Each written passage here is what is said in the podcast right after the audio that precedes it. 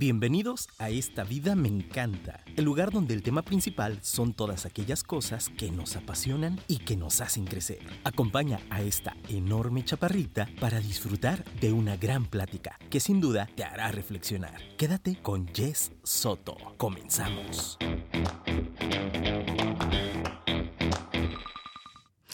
Bienvenidos mis queridos apasionados al episodio 132 de Esta vida me encanta.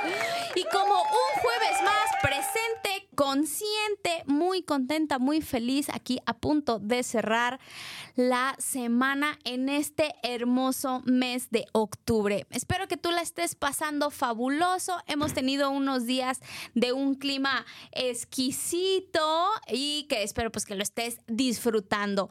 Muchas gracias todos los que me han hecho llegar sus felicitaciones por el episodio pasado, que está buenísimo el chismecito, que por cierto, si no lo has escuchado, te recomiendo que una vez que termine este, vayas y lo busques en cualquiera de la aplicación que utilices para escuchar podcast y pues te avientes el chismecito del compromiso. Así es que muchas gracias a todos, feliz de estar en, nuestra, en esta nueva etapa de esta vida, me encanta. Y bueno, el día de hoy sin duda, eh, la invitada que tengo eh, le encanta la vida y tan le encanta que es una persona eh, digna de admirar. Hoy vamos a tratar un tema nada divertido. creo que va a ser uno de los temas más serios que hemos tomado, que hemos tocado en esta vida. Me encanta, pero que me parece importantísima su difusión. Así es que una vez que lo escuches, me va a encantar que me ayudes a compartir y hacerlo llegar a más y a más personas. Sin perder ni un solo minuto más de este episodio, te quiero platicar un poquito de mi invitadaza el día de hoy, que verdaderamente no sé cómo le hace para hacer tanto, pero ahí te va. Mira, ella es arquitecta, pero es activista contra la trata de personas. Es fundadora de Back Home es consejera del Consejo Ciudadano de Seguridad del Estado de Jalisco.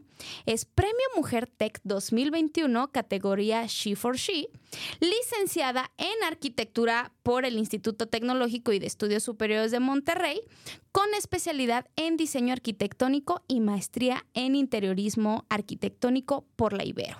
Cuenta con diversos diplomados en emprendimiento social, un diplomado contra la trata de personas, la prevención de violencia de género y feminismo por la UDG, liderazgo político y empoderamiento de la mujer por InMujeres. El voluntariado ha sido parte de su vida y ha colaborado con varias ACES. Es mamá de dos y su sueño es que crezcan en una sociedad empática e igualitaria, siendo parte de este cambio.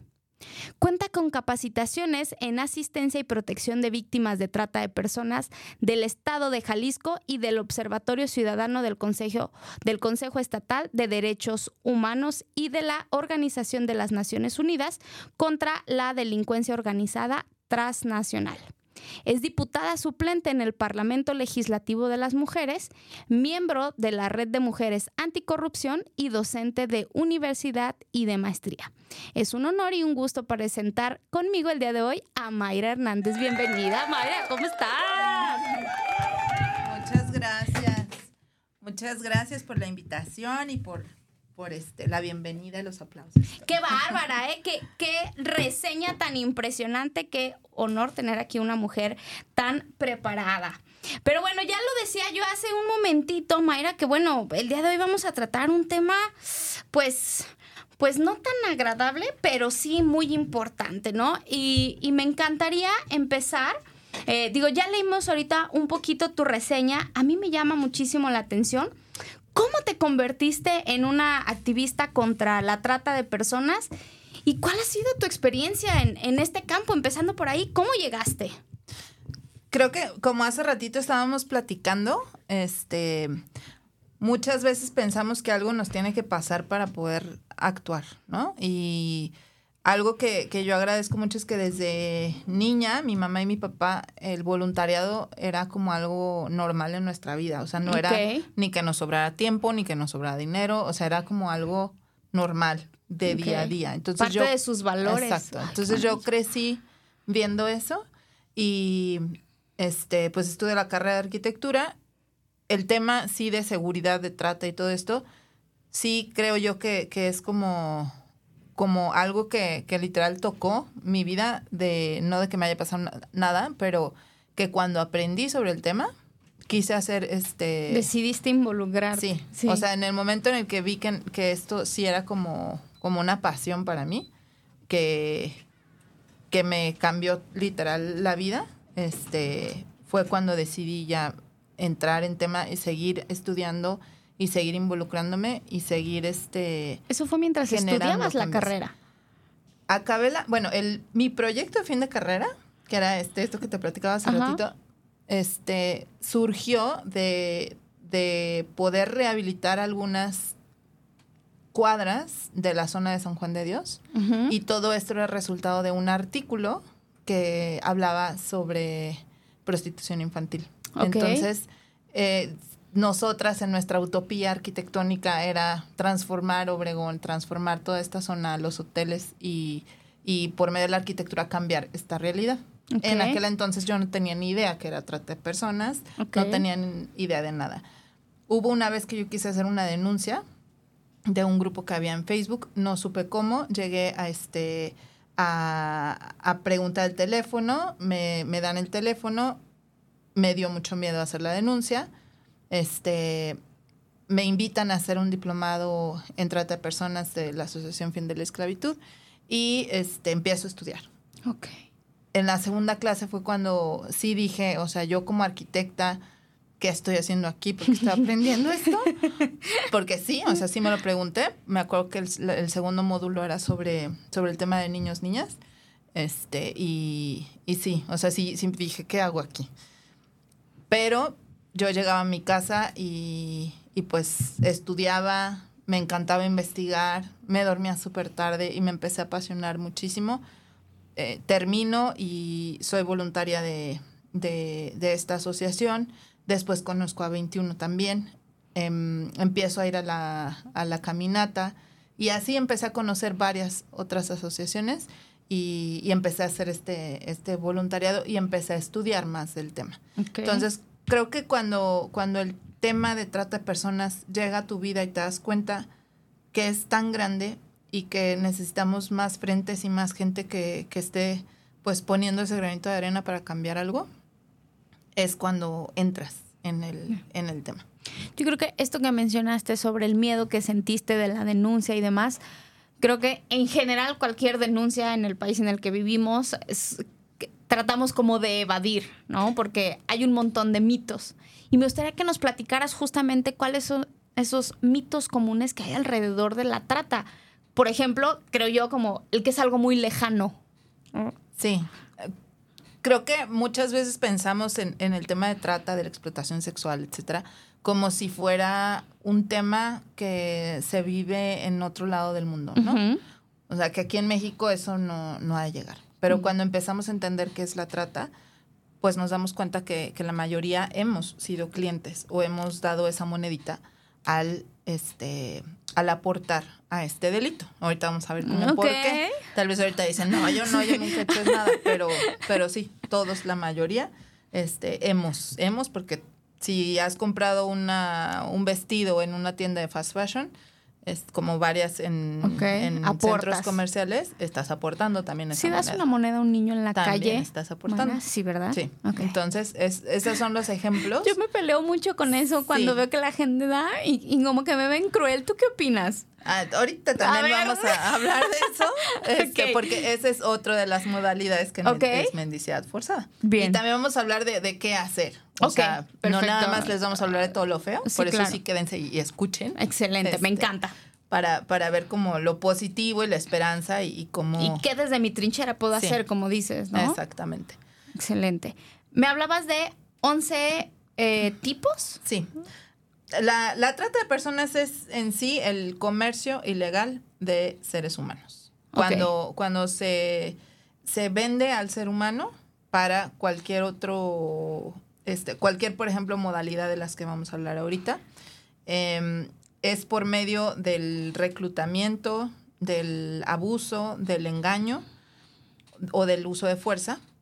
Y esto es con el fin de poder explotar a, a una persona, de recibir dinero y en sí eso es la trata, la trata de personas.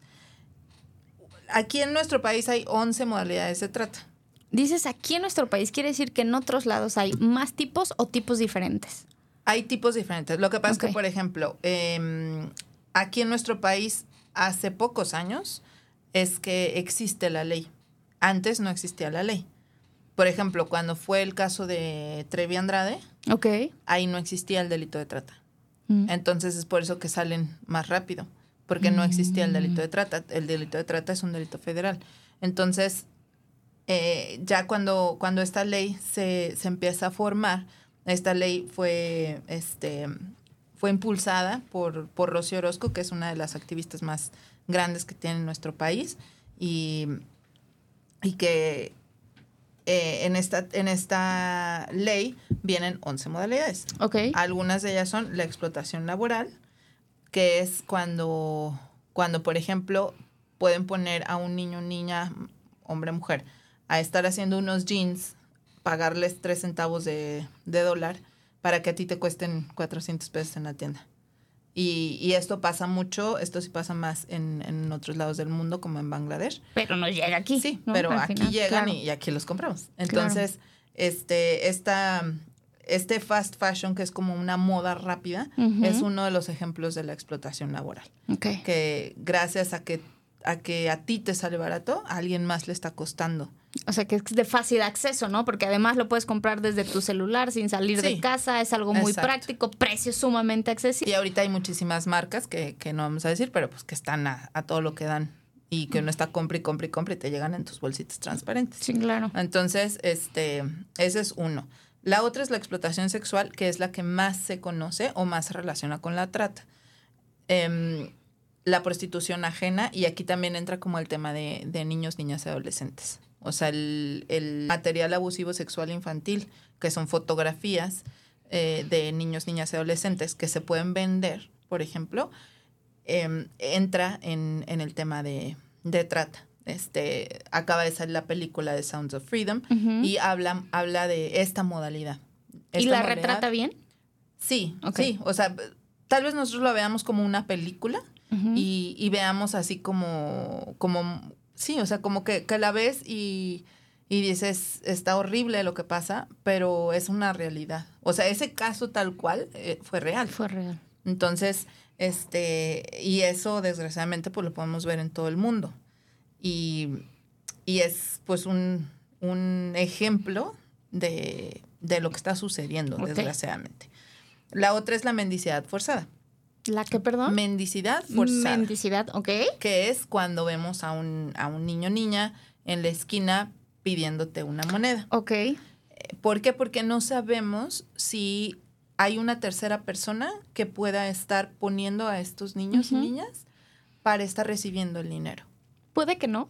Puede que no, porque puede ser una familia que no tenga para comer y que están Ok, todos o sea, ahí, sí, ¿no? sí, o sea, no el 100% de los casos que vemos así en las calles necesariamente vienen de esta explotación. Sí, exacto. Y aquí también algo bien importante es, también mamá o papá pueden explotar a los niños y niñas. Mm, ok. y hasta sexualmente. O sea, Sí. ahorita, antes como que la, la manera en la que más se podía como enganchar tal vez era el enamoramiento. O sea, encontrabas a una persona, te hablaba bonito, etcétera, hasta se casan con ellos y las, Se se las llevan. Pero ahorita hay muchos casos de niños y niñas que mamá y papá son los que están explotándoles y que están vendiéndoles.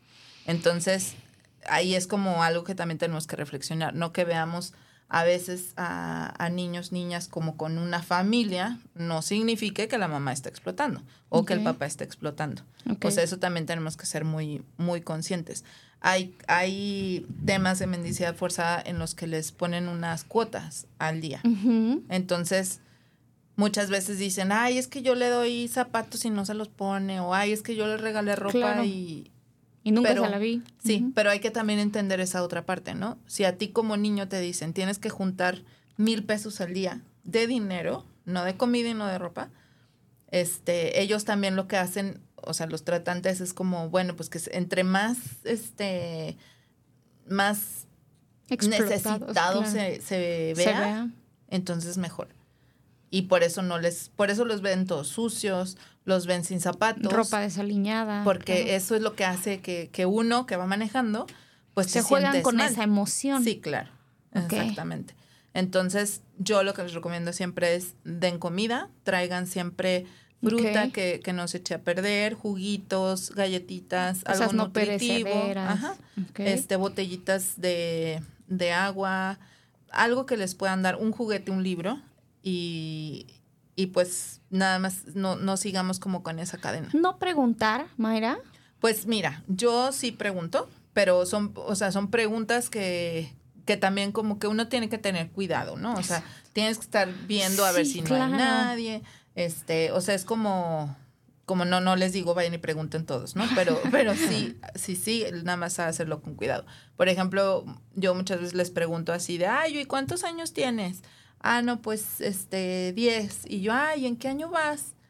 Y ya No cuando se a- me traban o llega alguien como adulto a, a luego luego querer responder, este, son Ah. como alertas, ¿no? Hubo una ocasión que me, que me tocó así, este, y llegó como, pues sí, una señora grande a contestar por ella. Y fue el siga y, y me, me seguí, pero, o sea, no, me quedó ese, dije, no, me voy a regresar, me regresé, ya no estaban.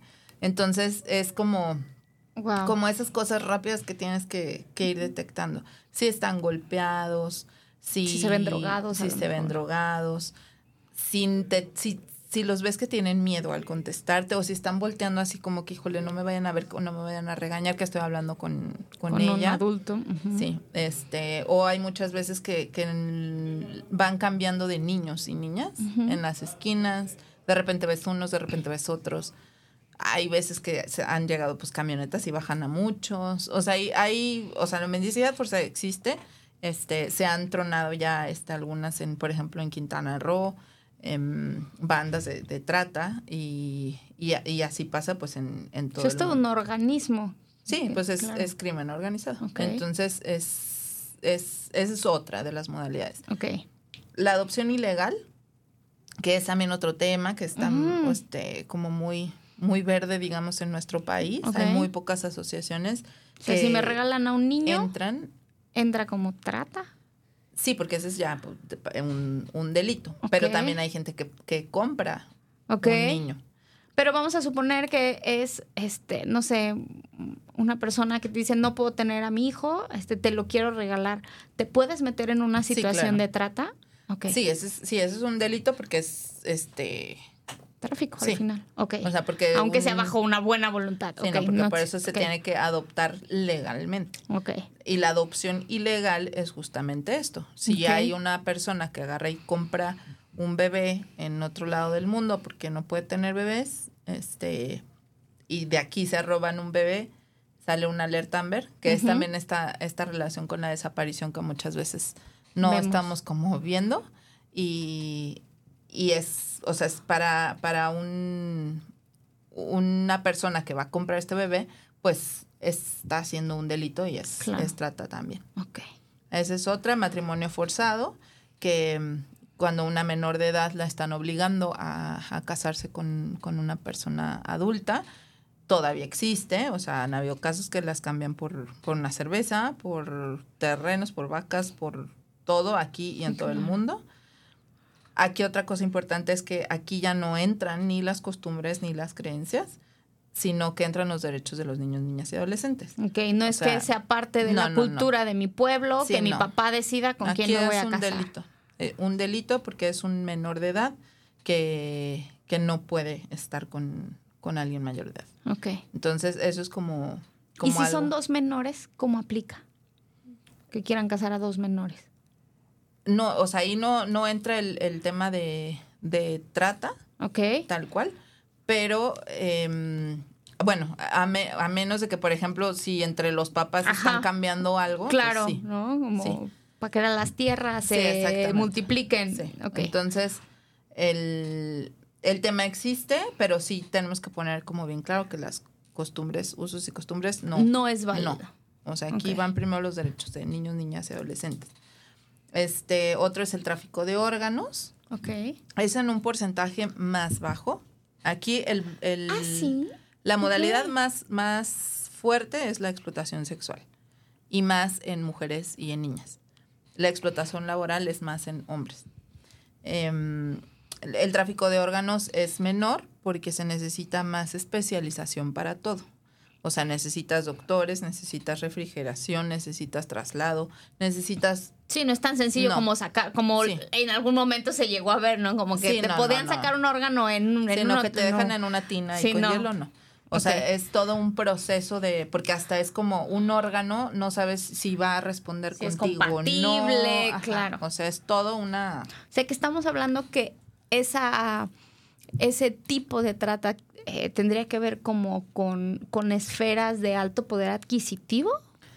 Sí, porque para poder Sí, comprar por- en el mercado exacto. negro un órgano, pues es, Sí, muchísima lana, ¿no? Y aquí también otra cosa que tenemos que decir es que el delito de trata de personas es el, el que tiene el entre el segundo y tercer lugar de negocio ilícito que más dinero está generando en el mundo. Porque el primero es el narcotráfico, el segundo, Armas. tercero, ajá, trata y armas. Entonces, este, porque un arma la puedes vender solamente una vez. Y una y persona. en un día, pues no, no vas a vender un arma tantas veces. Claro. Y un ser humano o, o una persona, desgraciadamente, la puedes vender sexualmente, explotar sexualmente en, N cantidad de en- veces al día. Hasta 40. Y al final, estas tres están relacionadas, ¿no? Básicamente, quien está involucrado en temas de trata, de prostitución, tiene temas de trata. Es como un círculo. es una cadena claro. en la que ese mismo dinero se está moviendo Se reproduce. y se- claro. y se está regenerando. Creo que eso es, eso es también como algo que tenemos que, pues sí, que estar Es un- volteando El a ver. monstruo de las tres cabezas, ¿no? Sí. Wow. Ok. y, y mucho más aquí en, en nuestro país. Otro es el reclutamiento de menores de edad en actividades delictivas. Ok, que eso es algo que yo últimamente he escuchado mucho. Ya existía, es una modalidad relativamente nueva. Ya existía, sin embargo, se está visibilizando más. Se está visible. Sí. Hay un, un artículo que salió ya hace varios años que se llama ¿A dónde van los desaparecidos? Que habla sobre los campamentos de, este, de reclutamiento que tienen, de entrenamiento. Este artículo fue ya hace, sí, hace ya varios años. Ahorita están saliendo ya más en medios estos temas porque, eh, pues sí, la mayoría, como decíamos hace rato, de las desapariciones son hombres en edades productivas, o sea, las en edades... general, la mayoría de las desapariciones son Sí. hombres o de esta. No, o de esta todas. En de- México, eh, la, la mayoría de las desapariciones son hombres. Ok, ese dato es muy interesante. Yo Sí. hubiera pensado que hubieran sido mujeres. No, son hombres. Ok. Son hombres y, y en el tema de reclutamiento, desgraciadamente, son menores de edad. O sea, niños, niñas y adolescentes. Y esto también tenemos que, que pues abrir los ojos ante la narcocultura que está ante nosotros, ¿no? Claro. O sea, la música muchas veces es como, ay, ¿qué, pues, ¿qué tiene que esté escuchando eso? No digo que se prohíba, pero sí, sí que sean conscientes de lo que están absorbiendo y están normalizando, Normalizando. de violencia, de armas, de... De engrandecer, ¿no? Como el, el, el tener estas actividades ilícitas. Y de tener como estos ejemplos, Claro. que a final de cuentas vamos igual a esta Este triada, círculo, ¿no? Que claro. estábamos hablando hace rato. Claro. Este, el estar siguiendo alimentar todo, alimentando esto y que se vea como algo, algo normal o que ellos aspiracional. Claro, Exacto. aspiracional. Sí, porque por ejemplo, si estos menores de edad pueden ser enganchados, pueden decirles Vas a eh, ganar un sí, montón, ¿sabes qué? te vas a vestir como fulanito, vas a traer tus cadenas. Vas a tener sí, claro. coche, este, pues es fácil para ellos el estarse Entonces, algunos, yendo. me imagino que eh, bajo esta, esta promesa caen, pero también hay quien eh, no por voluntad propia cae en esas. Sí. Aquí es, es O sea, no- importante que, que cuando alguien desaparece, muchas veces como sociedad, decimos, o, o tal vez hasta nos protegemos diciendo, ah, pero es que es porque andaba en algo malo.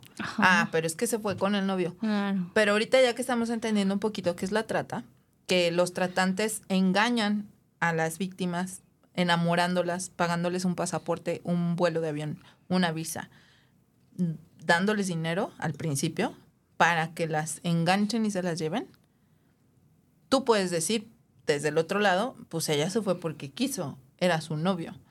Pero ya cuando están siendo explotadas, esta manipulación psicológica y, que muchas veces ellas ni siquiera se están dando cuenta que, que el, pues el novio es el tratante y que ellas lo están haciendo pues porque el novio les está diciendo, o sea, es, es toda una manipulación enorme, son tan inteligentes que, que muchas veces hasta alrededor es como que no se dan cuenta que están siendo víctimas de trata, hasta que ya se rescatan y ya se dan cuenta de lo que pasó. ¿Puedo estar siendo víctima de trata y no saberlo? Sí, claro.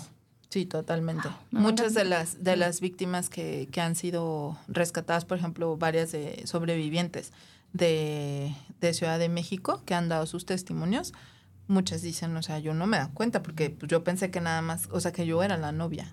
Y sin embargo, ellos reclutan a varias al mismo tiempo. Entonces tienen a varias haciendo lo mismo y haciéndoles creer, crecer lo mismo, creer lo mismo. Wow. Y en el tema de reclutamiento de menores de edad en actividades delictivas, también hay veces que, que se revictimiza socialmente, porque dices, ah, pues es que en, algo andaba, ¿no? O sea, si encuentran, por ejemplo, en un campamento a menores de edad, la realidad es que muy pocas autoridades se ponen a pensar si ese niño o niña adolescente llegó ahí por enganchamiento, por redes sociales, por Facebook, por eh, Free Fire, por lo que sea. O sea, es como van todos parejos porque todos estaban metidos en esto. Y es, eh, o sea, es, ha sido complicado el... Es que es amplísimo el panorama. El ir capacitando. Se lo que vemos como ciudadanos es como, como un granito. Mira, qué impresión. Sí. Sí, claro, porque eso que dices es cierto, ¿no? No, pues en, algo andaba, ¿no? Algo debía, ¿no? Claro. Y como sociedad nos estamos protegiendo con eso, es la realidad. O sea, nos estamos poniendo como una carcasa de Mm, esto está Como muy yo no ando mal, a mí no me va a pasar. Sí, y no es cierto. Pero no es O sea, aquí el, delito de trata em, tiene que ver con la vulnerabilidad de las personas y puede ser por vulnerabilidad de que no tengas empleo. Y esto no importa también la cuestión socioeconómica. O sea, esto va parejo. Sí, claro. Si, si tienes una cuestión emocional, puedes encontrar a alguien en una aplicación en Bumble, en Tinder, en donde sea, y no sabes si la otra persona es real o no. No sabes si te está pintando un cuento de hadas y que vayas a caer y que te vayas a ir a otro lado del mundo porque es un italiano que wow. Y, no importa la edad que tengas. Entonces, también, o sea, como, como adultos y adultas tenemos que tener cuidado saber con que eso. todos somos vulnerables, ¿no? Básicamente. Sí, todos somos vulnerables. Hay unas cifras del Global Slavery Index que, que se van cambiando este conforme pasan los años y apenas acaban de, de cambiarla como la semana pasada y dice que el 58% de la población de, de, nuestro país podemos ser vulnerables a la trata. O sea, ya es, cuando empecé yo a dar pláticas era, era, el 50, 51 por ahí. Ahorita llegamos en el 58. Entonces, pues somos la, más de la mitad. Más de la mitad. Podemos ser. Porque si no tienes empleo y ves una, este, una oferta laboral en, en donde sea, claro. atractiva, vas, dejas tus papeles. O sea, tienen que empezar a detectar también muchas cosas de empresas, call centers, este. Todo eso, sí, claro. Sí, o sea, tenemos que tener mucho cuidado porque hay, hay casos también de desaparición en los que han, han ido y ya no han regresado. Vas a buscar trabajo y no regresas a casa. Entonces hay que... Hay que una de esas es la de eh, lo que yo había escuchado sobre el reclutamiento para, para actividades delictivas, es uno de los métodos. Sí. ¿no? Sí, porque te ofrecen trabajo, te vas y, y ya no regresas. Ok. Entonces ese es, ese es otro de los... ¿Cuál no seguiría después de la de... Las adicciones, esa es otra, porque, porque te vuelves vulnerable y te, te vuelves vulnerable y, y ellos son tan organizados que empiezan a, a ver cómo tu entorno, cómo te enganchan, cómo te llenan ese hueco, hasta emocional, de, de que no sé, si tú te estás peleando mucho con tus papás, pues yo aquí soy tu super amigo, refugio, claro.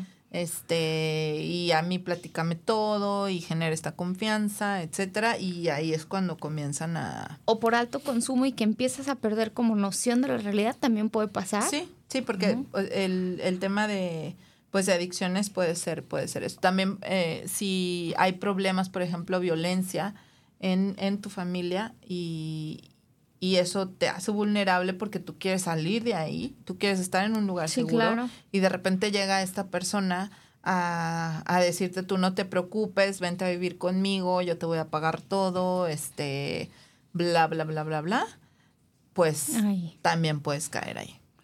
O sea, es, es por, por medio de engaño o por medio de fuerza. O sea, también puedes ir caminando y, y puede haber este Hace unos días salió uno en, el Estado de México, una niña iba caminando de la mano de su mamá y el coche avanzando y el video está clarísimo, son menos de 10 segundos. Sí. O sea, es, sí, es una, eso, una Ay, este tema, híjoles, es que pareciera entonces que ya todo alrededor está podrido. Ahorita tú nos hablarás de qué cosas podemos hacer, pero bueno, continuemos. Otra después de las adicciones, ¿cuál nos falta? Este, la inestabilidad emocional. Ok. Y, y el, el, desempleo, que ya lo, ya lo habíamos visto. Ok. Que son este nos vuelven vulnerables. Entonces nada más tenemos que estar como atentos y atentas de no caer en, en estas ofertas padrísimas o que te estén ofreciendo una maestría en no sé, en Londres, increíble. De, Todo pagado, casi sin examen, sin nada. O sea, vas a ser lo mejor del mundo y, y esa es una de las, este... ¿Qué es lo que me decías? Que eh, la vulnerabilidad no tiene que ver con el extracto económico, ¿no? Sí. O sea, porque bien te pueden ofrecer un empleo, una maestría en Londres. Sí. Una vez a, a varias activistas del mundo nos ofrecieron un como campamento de verano en un refugio en Tailandia. ¿Cómo o crees? yo la verdad lo leí y lo primero que me vino a la mente es yo me voy. O sea, sí. Ok. Sí, o sea, es que a ese grado de que jueguen con, lo que a ti te apasiona y a ti te gusta. Y no fui la única. Varias, este, se hizo un grupo. súper llamativo. Sí, se hizo un grupo, nos pedían datos, o sea, no, no, no. O sea, ya cuando ya como que reflexionamos todas y ya en frío, no, en frío dijimos, no. esto no está bien, nos van a reclutar a todas, órale. Entonces, este, a, ese grado. Sí, o sea, de que podemos caer. Es decir, ni teniendo esta información nos blinda, ¿no? Por eso los ojos siempre súper alertas. Sí, sí, tenemos que estar. ¿Quién está detrás de esto? El, la mayoría son, pues, el crimen organizado. Ok. Porque, como, como lo repetí en, en un principio, este es, es, uno de los negocios ilícitos que más, más dinero están generando, desgraciadamente por ser invisibles. Ok. Entonces, como se normaliza el que veamos a un niño en la calle, o sea, en qué, también como sociedad tenemos que pensar en qué momento pensamos como, no sé, o sea, ahorita como adultos, desgraciadamente se nos hacen niños invisibles. O sea, no es normal que un niño esté en la calle. No es normal que un niño esté sin estudiar, sin comer y sin desayunar. O sea, ¿en qué momento como sociedad empezamos a dejar que eso fuera algo normal? Porque una vez recuerdo que mi hija muy chiquita se espantó de que vio a un niño en la calle y dijo, mamá, es que ¿qué hace el niño en la calle sin su mamá caminando ahí solo?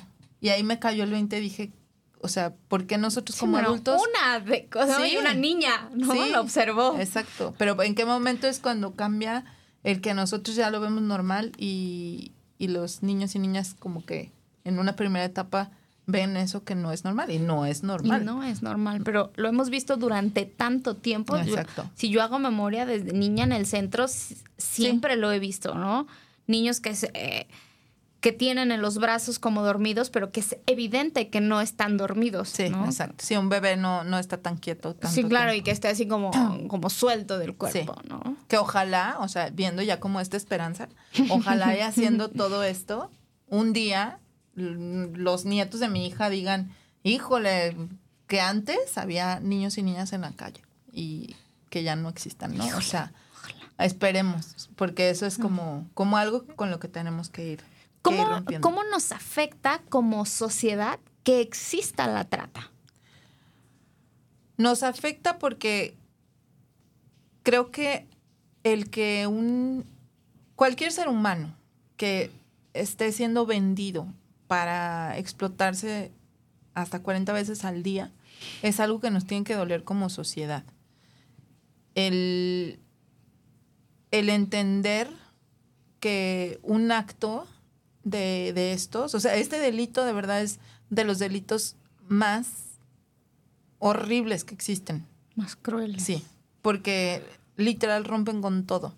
Y si nos ponemos a pensar en, en una niña de cinco años que está siendo explotada sexualmente, o sea, es ahí donde nos tiene que doler como sociedad. O sea, voltear a ver y decir qué estamos haciendo. O sea, ¿y qué más tenemos que esperar para hacer? Como dije en un principio, no, no tenemos que esperarnos a que algo pase. Que nos No pase. tenemos que esperarnos a que estudiemos 50 mil cosas, a que seamos defensores de derechos No me humanos. tengo que dedicar a esto. No te tienes No. que dedicar a esto. Ah, O sea, por ejemplo, ahorita que vamos a empezar a hablar de la caminata, haciendo eso puedes hacer una diferencia. Ok.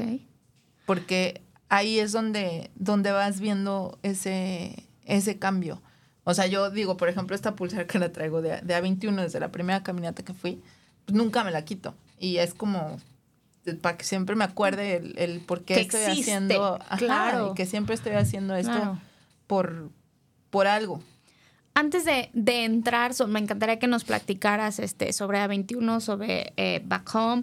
eh, un poquito como en los aviones, Mayra. ¿Qué primero tengo que hacer yo para estar segura que, es- que son estas alertas, además de lo que ya que nos dijiste, como cosas de empleo y demás, que nos pueden ayudar a, a protegernos y qué podemos empezar a hacer ahora sí por la sociedad? Por ejemplo, em, O sea, no tener este, citas desde Tinder, no tener citas desde Bumble, no, no comprar fast fashion, este, ¿qué podemos hacer? Primero que nada, por ejemplo, las redes sociales. Sabemos que amamos, yo también amo estar subiendo todo. Este, no estar diciendo en cada segundo en, en dónde estás, por ejemplo. Hacerlo paulatinamente o al día siguiente. O sea, no estar dando No en su tiempo real. itinerario. ajá, Ok. Así de, ah, mira, esta llega a las 5 aquí. a Claro, las y que, acá. puedan tomar un... Sí. Claro, Exacto, eso. Em, todos por ejemplo, los lunes a las 9 está en este lugar. Sí, ¿no? exactamente. Por ejemplo, no subir fotos de, de sus hijas e hijos con el, El el logo, de la escuela, o aquí en la casa, o con las placas del coche. O en la escuela de Sí. natación, algo que los ayude a identificar. Sí, o sea, sí saquen, pero pues no saquen el logo, no saquen la la ubicación. Sobre todo los Sí, niños. o sea, es más que nada ir, ir cuidando. Este, obviamente no sacar fotos sin ropa de sus hijos. Este, ¿Eso incluye traje de baño? ¿No subir fotos en traje Pues de baño? mira, aquí yo, yo lo dejo como muy a, ¿A criterio? a criterio de, de, este, de mamá y papás. Te digo, yo no estoy a favor de la prohibición. Mm, hay un mundo muy feo afuera, pero creo que tampoco no nos podemos estar cerrando a, a no hacer nada. O sea, creo que si, si yo entrara en ese juego, pues yo no saldría a ningún lado. Sí, claro. Entonces, Seguirán en el útero tus Sí, hijos, sí, ¿no? no, no, no tendrían celular. Sí, o sea, claro. Yo sí fui como cambiando muchas de esas cosas. Qué, buen, qué buena cosa acabas de sacar. ¿Qué opinas de los celulares en los niños, en los adolescentes? Mira, cuando empecé yo en este tema, sí me paniqueaba mucho, la verdad. Llegó un punto en el que entendí que prohibiendo no se gana nada y que más bien lo teníamos que voltear a prevenir, a enseñarle a mi hijo porque es al único que yo tengo ahí y que le voy a tener Lo que le sí puedo hacer. Ajá, lo que yo, yo puedo blindarlo a él y blindar a más niños, pues, pero, pero a él es al, al principal. Me acuerdo que una vez mi hijo me dijo, es que yo ya tendría celular si tú no anduvieras en estas cosas. y yo, pues sí, Efectivamente. evidentemente, como yo veo todo esto, pues no tiene celular. Pero pues, también estaba más chico, ¿no? Este, yo se lo acabo de dar hace como un año, a los 12. Este, él sabiendo todos los peligros que hay, todo lo que hace su mamá, todos los talleres también los escucha. Él a veces me ayuda a, a ir detectando qué, qué juegos son como los nuevos que están saliendo, las aplicaciones, porque él pues trae más ahorita el know-how de eso que yo. Por supuesto. Entonces, No hay este, manera que puedas seguir el paso a eso, ¿estás de acuerdo? Sí. Sin- más que como usuario, claro. Sí, exacto. Pero em, fue, fue como muy bonito el ver cómo él también iba detectando. Así de, mamá, ahora ya acá ya se puede chatear. Este, ya les dije a mis amigos que no estén chateando con nadie que no conozcan. O sea, ir blindándolos. No hay manera de. Y canal de comunicación, Sí. ¿no? Es lo que yo estoy Sí, entendiendo exacto. al final. Sí, que, te- que, que siempre tengamos esa confianza de que no importa lo que pase y no importa lo que hagan, siempre va a estar mamá o papá ahí con ellos. Claro. Porque hubo, hubo casos eh, que tuvimos durante la pandemia en el que por medio de TikTok les pedían eh, fotografías. Adultos, lógicamente, ¿no? Esto se llama grooming y el grooming es cuando un adulto se hace pasar por un menor de edad y, este, y les pide Y manipula fotografías. al niño. Entonces ya cuando tienen estas fotos empiezan a extorsionarles. Y en este caso eh, extorsionan al niño, el niño hace una carta de que ya se iba a ir de la casa porque ya lo habían citado en un lugar, porque los amenazan, porque Claro. les dicen si no me das estas fotos, si no imagínate la mente sales. tan frágil, Sí, claro. claro. Sí. Si uno como adulto te llama a un tipo y te dice que tiene a tu tío y muchos caemos, ¿no? Exactamente. Sí, o sea, un imagínate niño un niño y que que, además tiene fotos, claro. Ajá. Entonces, es este como, como esa manipulación que puede terminar en una desaparición. Pero, ¿qué, qué hubiera pasado si el niño no, no le habla a su mamá? O sea, no, no le platica todo esto, pues puede terminar en que el niño no esté y se lo lleven a otro lado. O que se suicide o en cualquier panorama no positivo, Sí. claro. El otro es, por ejemplo, las aplicaciones, Tinder, Bumble, etcétera. Eh, hay, hay maneras en las que pones una foto y no eres. Y puedes platicar con alguien y, y tampoco es. Entonces, simplemente el, yo no digo el no salir, no conocer, sino siempre estar seguras de, de conocer a la persona en, en un lugar público. Este, si tienen redes sociales, pues mejor para estar revisando quiénes son. Siempre avisar a una amiga, en amiga o amigas, Sí, en dónde están, con quién apoyo, van, cómo claro. se llaman, su teléfono, o sea, toda la información que puedan dar. Hasta si te pueden acompañar y que estén de lejecitos, ¿no? Claro. Exacto. O sea, todo lo que se pueda. em, porque sí, sí hay dentro de, de las aplicaciones. Claro. O sea, sí hay perfiles falsos. Es la realidad. Entonces, nada más cuidarse y cuidarnos entre Sí, todos. buscar cómo cerciorar la información, ¿no? Sí. En mis tiempos de soltería, yo lo que aplicaba era como, a ver, regálame tu apellido para registrarte, ¿no? Ah, mira, muy y bueno. ya cuando dudaban, no, no, eh, pues no, y ya me daban el apellido, pues, redes sociales. Y entonces me ponía a buscar, ¿no? A ver. tenemos que hacer un capítulo Sí, sobre eso. Sí, claro. ¿no? Y entonces, ah, mira, y ya ves, y dices, ah, mira, si, si es una persona Sí. que existe, si se llama como tal, si coincide lo que me está diciendo, ¿no? Me dice que trabaja en Afirma Radio y me meto y dice ahí que trabaja Sí. en Afirma Radio, ¿no? Entonces. Sí, uno tiene que hacer su estoqueo. Sí, claro. O De sea, seguridad. Al final de cuentas, lo que tú dices, en, a mayor este, precaución, pues mucho mejor, ¿no? Sí. Y si hay algo que no te cuadra, pues mejor no te arriesgues. ¿no? Exactamente. Esa es otra, otra de las maneras. Y pues eh, no platicar con nadie en, en redes sociales que no conocen, no estar dando datos personales. em, y, y más que nada hablar de estos temas con nuestros adolescentes, que es este esta foco. sí, el foco ahorita como más latente, no dejarlos ir tampoco que a la tienda, al Oxxo solos. Este, Tampoco yo ahí sí quedarse soy- solos. Sí, yo ahí sí soy como muy este o sea, no, no me podría quedar yo con, con esa espinita de decir, bueno, fui permisiva y lo dejé ir al Oxxo caminando solo y que esto cambie toda mi vida, ¿no? Entonces, ahorita creo que nada más no son tiempos de como los de antes, Claro. de estar saliendo Que uno iba a las la tortillas bien contento, ¿no? Sí, entonces simplemente es, es cuidarnos, no paniquearnos. No vivir con miedo. No vivir con miedo, o sea, no vamos a prohibir. Tenemos que, que, que empezar a, pues sí, o sea, a, Es una a- cultura de la prevención. a ¿no? prevenir. Ajá, exactamente. Y otra vez regresando al tema de los celulares, este, cuando los niños y niñas saben los riesgos y lo que puede pasar, creo que es la, la mejor manera. También como mamá, papá, revisar, revisar los, eh, los chats. Eh, los videojuegos tienen chats también, o sea, no crean que si está jugando videojuegos que está muy seguro. hay, hay chats y se tienen que también sentar con ellos y jugarlos y ver. ¿Se pueden bloquear esos chats? No. No. Okay. Simplemente. O sea, si juegas, tienes abierta esa opción. Y también digo, ahorita como con todo lo de streaming y todo esto, pues es hablar con gente que no conocen. Entonces, el, el, el que platiquen con gente que sí conocen, con sus amigos, con este familia, no sé.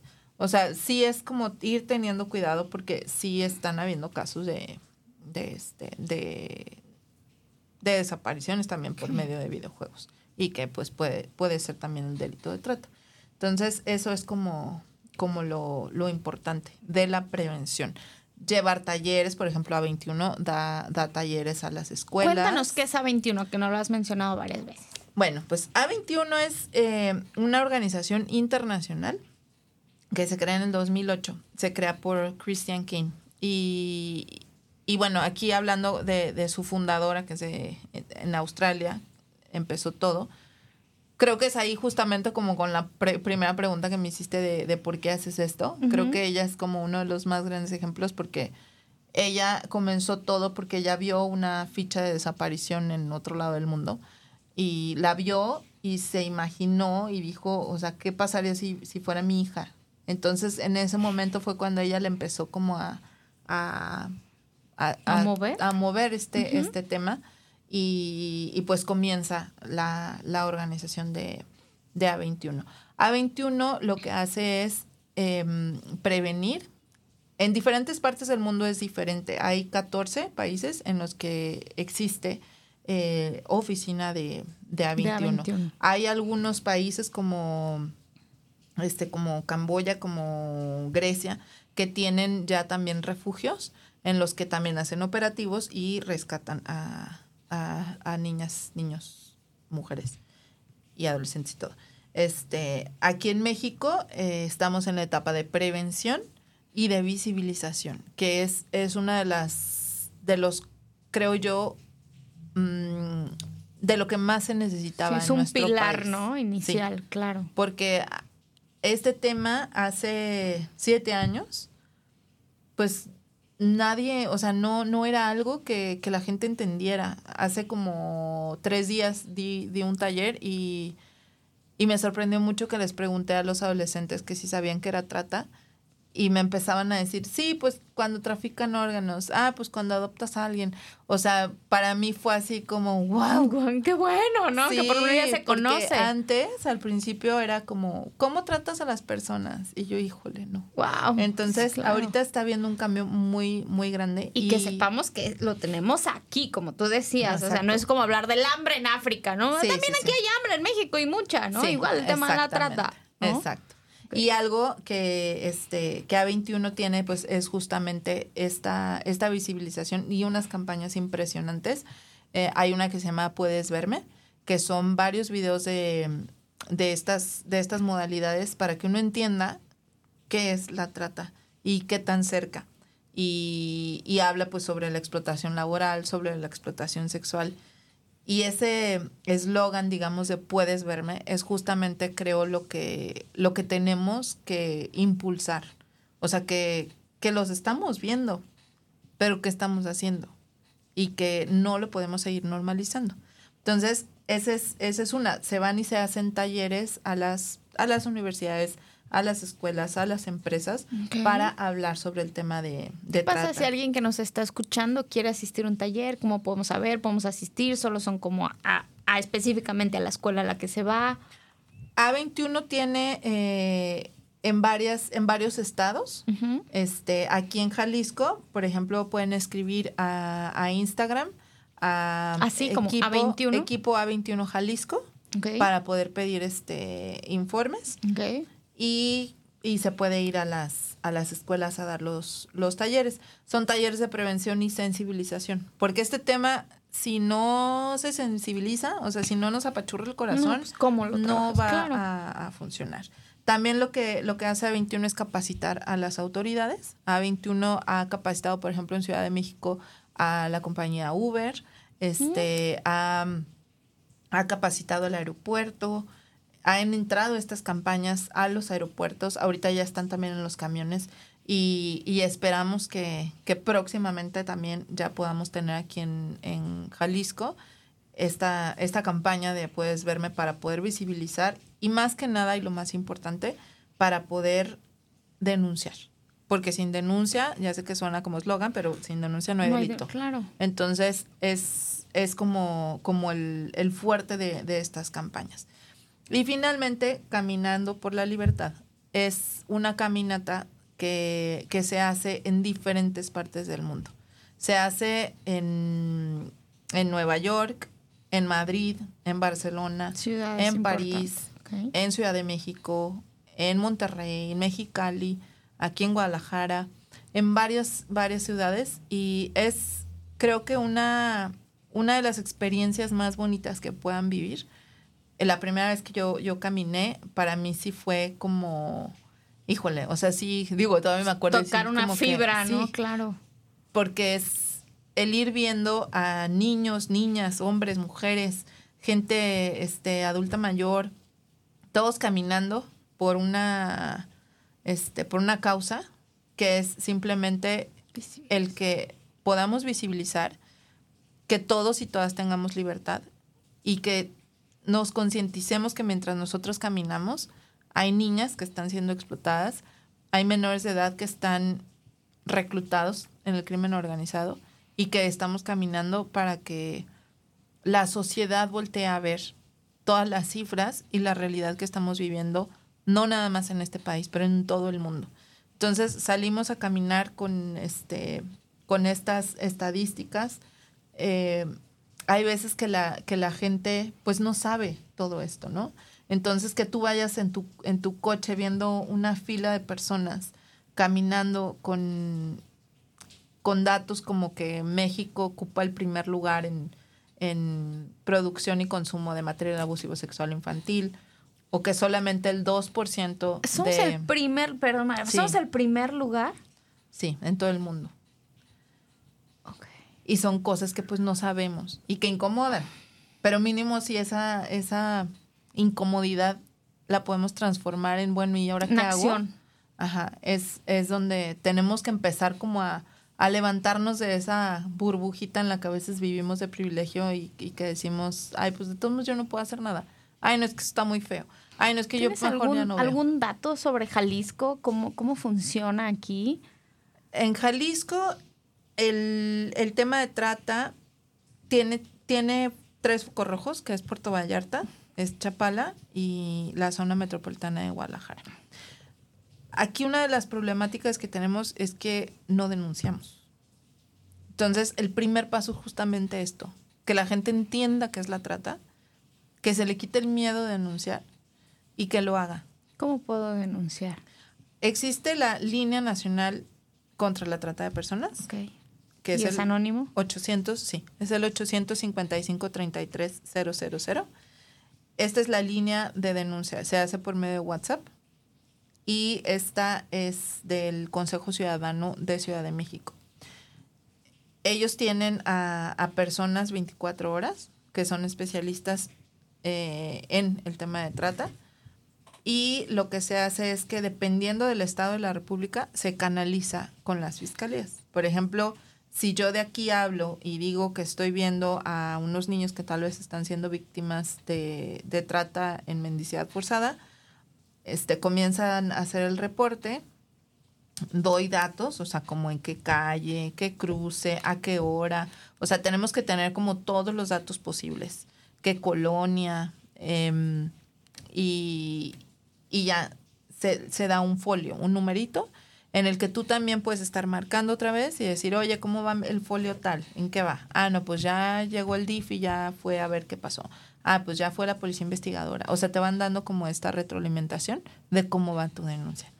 En, en esta línea, pues se han hecho operativos, más que nada en Ciudad de México, en donde se han eh, este, pues hecho operativos en contra desmantelado, de desmantelado wow. redes. Entonces, esa es, esa es otra la manera en la que podemos denunciar.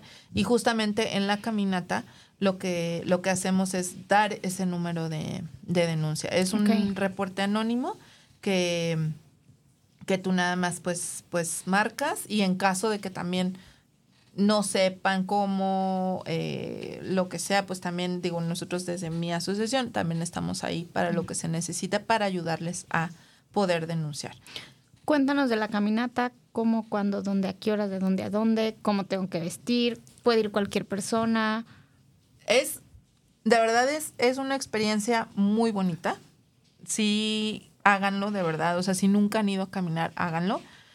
Pueden ir niños, pueden ir niñas, pueden ir carriolas. em, es Pacífica. Sí, pacífica y, y es algo que también creo que, digo, yo llevé a mi niña y a mi niño desde que estaban chiquititos y siguen yendo cada año y, y eso está bien bonito ver luego las fotos de cómo han ido creciendo, ¿no? En la primera mi hija iba camina- caminando con su muñeca, pero ellos mismos se van concientizando también de lo que está sucediendo y de que se tienen que proteger también. Entonces, ¿cómo, cómo ir? Vayan cómodos con zapatos tenis cómodos, agua. eh, hay unas playeras que vamos a estar también ahí vendiendo. Están padrísimas. Pueden ir de negro. em, y llevar eh, alguna mochilita o algo, por si quieren un snack, lo que sea. Y nos vamos a ver a las 10 de la mañana en Arcos Vallarta. Ok. ¿Dónde están los arcos de, de. Guadalajara? Ahí por la Minerva. Ahí. Ahí nos van a, a ver, digo, todos vamos a estar de, de negro. Y vamos a caminar de ahí hacia la glorieta. Vamos caminando todos en La fila ruta de india. los desaparecidos. Sí. Este, vamos caminando todos en, en fila india y, y pues es algo totalmente pacífico, en silencio y, y es pues simplemente para visibilizar lo que está pasando. La caminata es el mismo día en, en todo, el mundo. Ok. sí. Si alguien que no sea de Guadalajara, ahorita mencionabas otras sedes dentro de México, fuera de México, ¿cómo pueden saber el punto?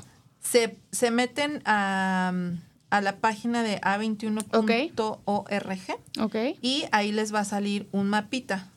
En el mapita, o sea, el mapa de todo el mundo, ¿no? Y en el mapa ustedes se te meten ubicas. a, al, ajá, pues por ejemplo, Francia. En Francia les van a salir todas las, las caminatas que va a haber. En Estados Unidos, en... Aquí en- mismo en México. Aquí en. México van a salir Jalisco todas. solo la tenemos aquí en Guadalajara. Sí, Ok. solamente aquí en Guadalajara. Ciudad de México también, por ejemplo, van a caminar. Mexicali, este, eh, ¿cuál otra dije? Monterrey. Hay, en, en cualquier lado del mundo pueden caminar. Hay unos que van a ser, pues, obviamente a diferentes horarios por el, Claro. por el tema, pero, pero es algo súper bonito. Y si no pueden ir, de verdad métanse a ver todas las fotografías de todo el mundo porque es algo bien bonito como en un mismo momento estamos unidos en todo el mundo por la libertad. Mayra, agradezco mucho el tiempo, la calidad de la información que nos has dado. Eh, creo que esto nos invita a que cada uno de manera inve- eh, individual investiguemos, nos informemos, este, estemos muy alertas y sobre todo que busquemos hacer una diferencia desde nuestra trinchera. Cada uno sabrá este, qué tan involucrado o qué tan desde cuido a mis hijos o me cuido a mí mismo, pero es, es un tema importantísimo. Este espacio, este, tanto para 21 como para Back Home, eh, aquí son bienvenidas siempre que quieran este, esta difusión y, y me encantaría que volvieran a venir. Te agradezco y sobre todo te felicito porque cuando, cuando creí que ibas a venir, yo creí que eras una persona que había sufrido o todo, en tu persona cercana y me impacta saber que más bien es esta conciencia social individual que has tenido. Entonces, eso es un ejemplo a seguir y esperemos que cada vez más y más seamos personas que nos acerquemos a ayudar a, a esta situación que pues parece ser tan grave, pero que mientras haya personas nobles involucradas como tú, pues hay una esperanza. ¿no? Ay, no, pues muchas, muchas gracias y, y a todo el equipo de A21 porque todo lo que van a Sin ver el, el sábado en todo nuestro país es gracias a un equipote de voluntarios Fantástico. y voluntarias que, que hemos estado ahí pues en la logística, en, en todo y que han entregado pues su servicio para, para los demás. Y nada más quiero cerrar con una frase justamente de Christian Kane, que es la fundadora de, de A21, que dice, ninguno de nosotros puede hacer todo, pero todos podemos hacer algo. Me Así es que con eso nos vamos a quedar. Qué gran mensaje. Mis queridos apasionados, yo los escucho el próximo jueves en punto de las 8 de la noche. Gracias, Mara. Se los dije, sin duda esta fue una hora llena de pasión en todo lo que compartimos. Nos escuchamos el próximo jueves en punto de las 8 de la noche para seguir creciendo apasionadamente.